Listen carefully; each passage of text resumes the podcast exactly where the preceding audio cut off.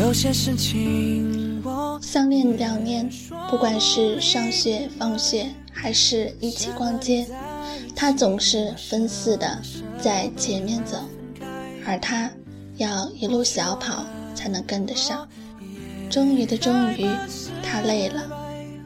我们还是呃合适朋友呢？他说道。为什么你不爱了吗？他使劲抓着他的肩膀问道。他笑了笑，爱很深，但你的脚步是我永远跟不上的距离。因为爱，所以爱，惜在一起的愉快。每天做喜欢做的事，就是被他抱着，温暖的怀抱，使我感到好安全。有一天，他突然问我：“你说，如果爱情是一场战争，那输的人会是谁呀？”我想了想，坚定地说：“是我。”他回过头，疑惑地问：“为什么呢？”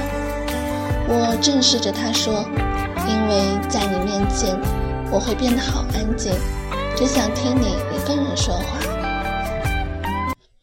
因为你笑的时候，我会忘记呼吸；因为你跟其他女生说话时，我会不开心；因为当你不开心的时候，我会更高兴不起来。”他抱得我更紧了，亲爱的，那我们就一起输吧。也害怕失败，但有你的笑容，就能让我再站起来。你曾问过是记得他第一次送我的花是彼岸花，我笑着问他为什么要送这种花，他说因为这种花的花语是纯洁优美啊。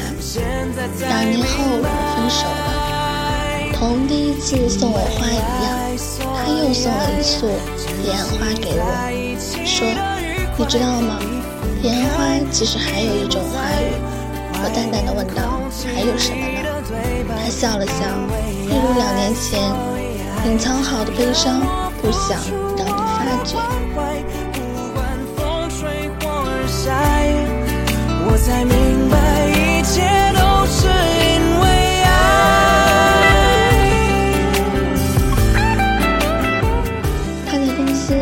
次注意到他，是因为他左手戒指上涂成红色的指甲。他脑海中天马行空的想象又开始不停摸他。为什么涂红色？为什么单单一个手指？慢慢的，他开始对他感兴趣，一点点的接触着他。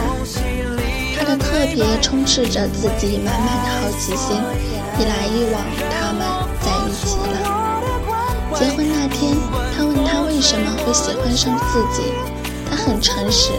告诉了他那个红色指甲的事情，突然大笑起来，说：“傻瓜，那是朋友买指甲油，我帮忙试用而已。”笑着笑着，他又哭了。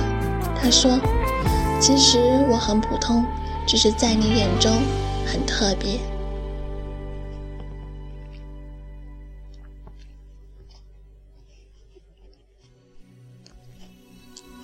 他们是抗战时期的一对夫妻，渴望过着平凡的生活。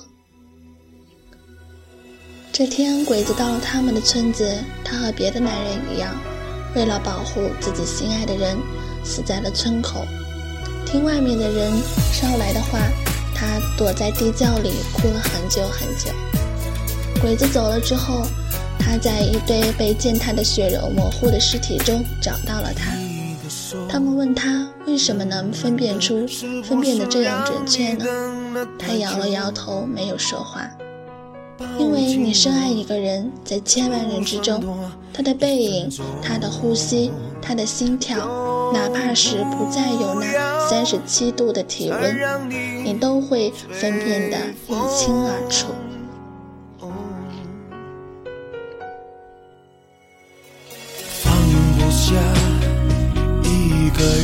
那就是定下来的时候。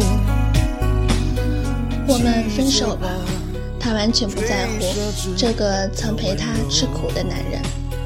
为什么？不是很幸福吗？他只想留住他，一分希望也好。你不明白吗？咱俩不合适，你没钱，你给不了我想要的幸福。咱俩的后心吧。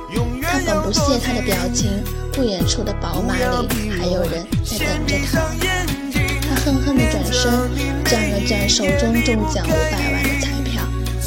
过了几天，人们发现了他，干涸的血液在地上凝结成阴魂，让人作呕。裸露的尸躯，身躯上缠满了红线。有些人可以共苦，但他们永远不会让你同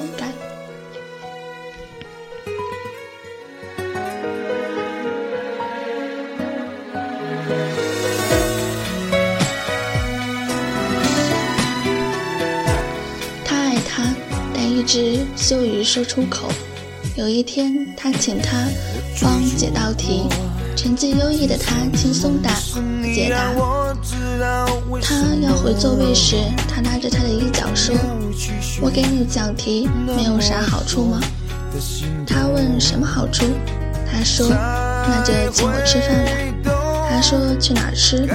青春说：“哈根达斯。”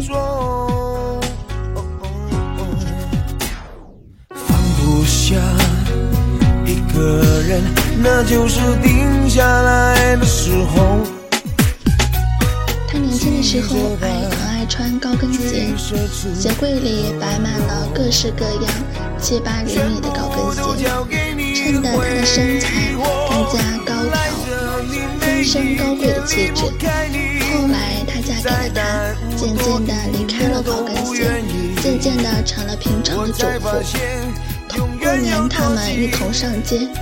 他在一双高跟鞋旁边犹豫了好久。他开了口：“买下吧，走路累的时候我可以背着你。相守到老，不离不弃的不一定是爱情，但爱情一定是相守到老，不离不弃。”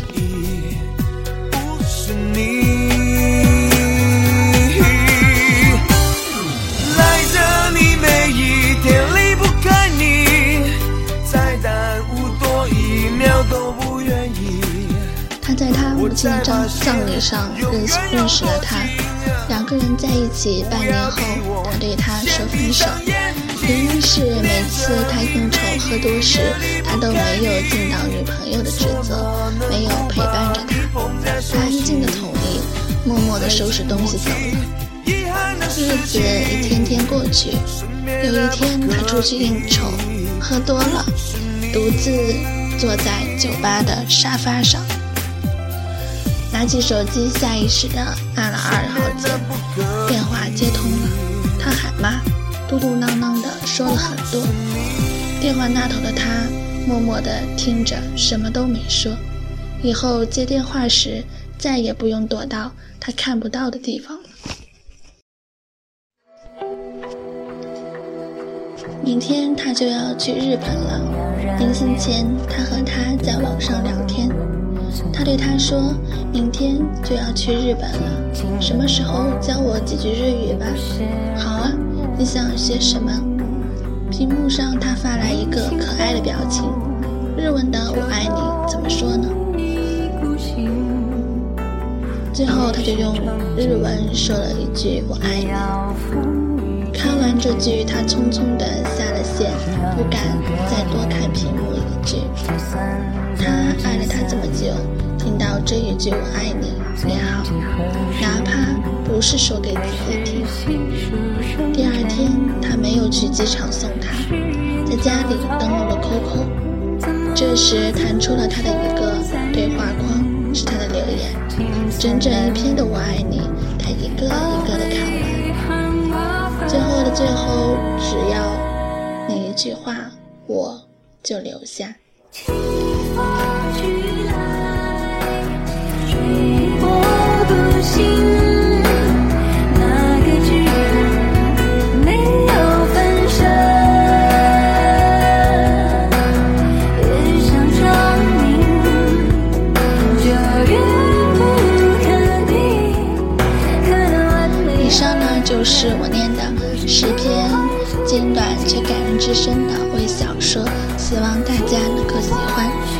接下来这首歌是，嗯，名字叫做《清风徐来》，希望大家能够喜欢。